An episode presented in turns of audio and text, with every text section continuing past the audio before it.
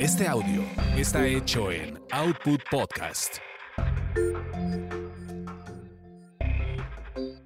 Bienvenidos sean a esta su orgasmería de barrio, donde nos clavamos en la textura de la sexualidad. Mi nombre es arroba tulipán gordito y la banda que me respalda.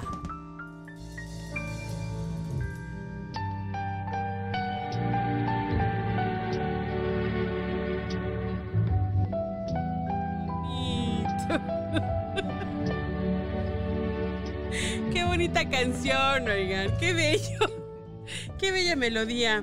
Pues acompáñenme, por favor, a, a- a conocer esta triste historia.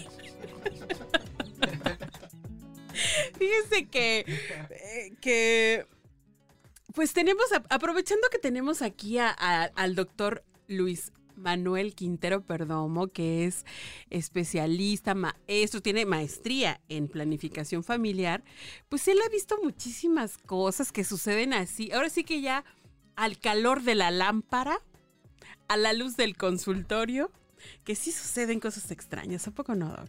Eh, poco raras, ¿eh? No tan frecuentes. Hay como unas cinco a la semana solamente, Angie. Imagínense nomás.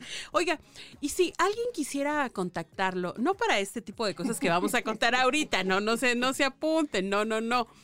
Digamos que para hacer una consulta personal de cómo le hago, qué método y demás, una consejería, ¿dónde lo encontramos? Bueno, pueden encontrar en Facebook como Quintero Luis o bien mediante correo electrónico en sarmedicina.hotmail.com. Eso, en el hot, lleva la penitencia, doctor. Muy bien. SAR Medicina con Z. Con Z. Arro- y todo minúscula, arroba hotmail.com. Oiga, pues, no sé, ahora sí que acompáñenme a escuchar esta triste historia. Eh, ¿Es verdad que alguna vez usted vio a una persona que le habían dado una tremenda mordida en sálvase a la parte?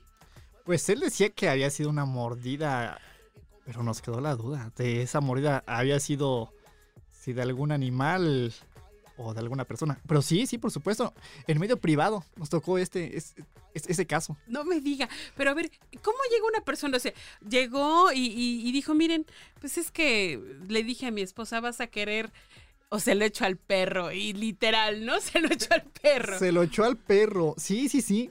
Fíjate que esta persona llega al consultorio y me dice, doctor, fíjate que el otro día iba caminando por la calle. O sea, el otro día haciendo referencia a un día anterior. Ajá. Sí, iba caminando por la calle como si nada, ¿eh? Como si nada y de pronto se me avienta un perro. Y pues dije, no, pues le ha de haber mordido la, la pierna. Y otra así como que de rojo, así como que la izquierda, la derecha. Digo, ¿y en dónde lo mordió? Dice, doctor, me mordió el pene. Yo así de, ¿el pene?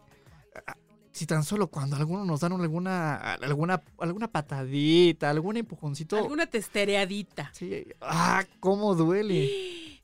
Doctor. Dije, no, el perro. Dije, Salvador mío, este, estás vivo, joven. Híjole, pero ¿y qué le, qué, o sea, el ¿y qué tenía de daño? O sea, ¿cómo, cómo le, ahora sí que cómo le quedó? Pues digo que era muy raro, ¿eh? Comúnmente, bueno, cuando te dicen mordedura de perro, empiezas, tú ya te imaginas que vas a ver dos tipos de lesiones. Una, que es la perforación de los colmillos. O la segunda, o ambas, que es el desgarre de la piel. Pero en este paciente era algo raro. Cuando lo empezamos a revisar, vemos que era como una mordida, pero como que no era mordida de perro. El glande Ajá, lo tenía pues un poco lacerado y también lo que era el prepucio, ajá. pero tío, muy muy raro realmente. Parecía más bien la mordida de una chicuela que de un perro. O de un chicuelo, ¿no? Que También. también, alguno que se, se enojó así tipo Fabiruchis, que no le pagó o lo que sea. Oiga, pero ¿en- es- ¿son frecuentes este tipo de mordidas así de animales en, en genitales o no? No, fíjate que para nada, ¿eh? Eh, Primero te debes de ubicar en el tipo de paciente. Si es un paciente adulto, siempre es miembros pélvicos. Pierna, eh, músculos. Pantorrilla. Sí, pantorrillas, estas. A lo mucho una nalga. Ok. Ahora bien, si son pequeños, menores de 10 años, antemano pueden involucrar cara, brazos, tórax.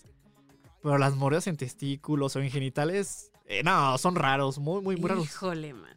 Yo por eso les digo, compañeros, si van a practicar la zoofilia, pues consíganse la, la, la, el consentimiento del, del perrito, no manchen. Pues sí, pobrecito. O sea, recuerda que en el sexo es el consentimiento mutuo. ¿Verdad que sí? Ahí sí no, no, está- estamos, toma- no estamos tomando en cuenta un ser vivo que, bueno, ¿qué culpa tiene de nuestras locuras, la verdad? ¿Y qué fue de ese, de ese, sobrevivió ese paciente? Este, él sí sobrevivió, su parte también, también, ta- ta- también sobrevivió.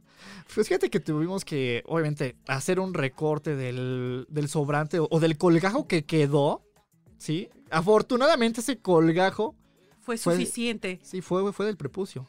El glande sobrevivió, todavía tendrá oportunidad de llevar a cabo otro tipo de prácticas sexuales, aunque creo que la pensará un poquito Sí, más. cómo no. Pero, o sea, si queda muy dañado el glande, ¿no pierde sensibilidad? Sí, se puede perder sensibilidad porque se forma una, una parte de cicatrización. Esa parte de cicatrización, obviamente, disminuye lo que es la sensibilidad. Hijo, ¿ya ves? ¿Ya ves, muchacho? Y para todos aquellos que andan pensando ahí cochinadas, ¿no? Que se lo echen para el perro. Que se... Exacto. Cuídense mucho.